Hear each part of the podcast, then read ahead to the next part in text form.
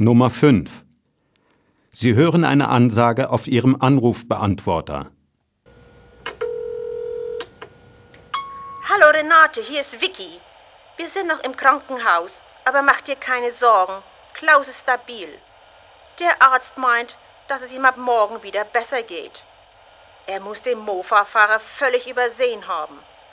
In letzter Minute hat er versucht, mit seinem Auto auszuweichen.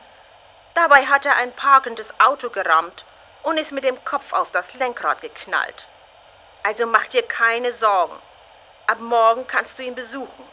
Er liegt auf Zimmer 208 im zweiten Stock.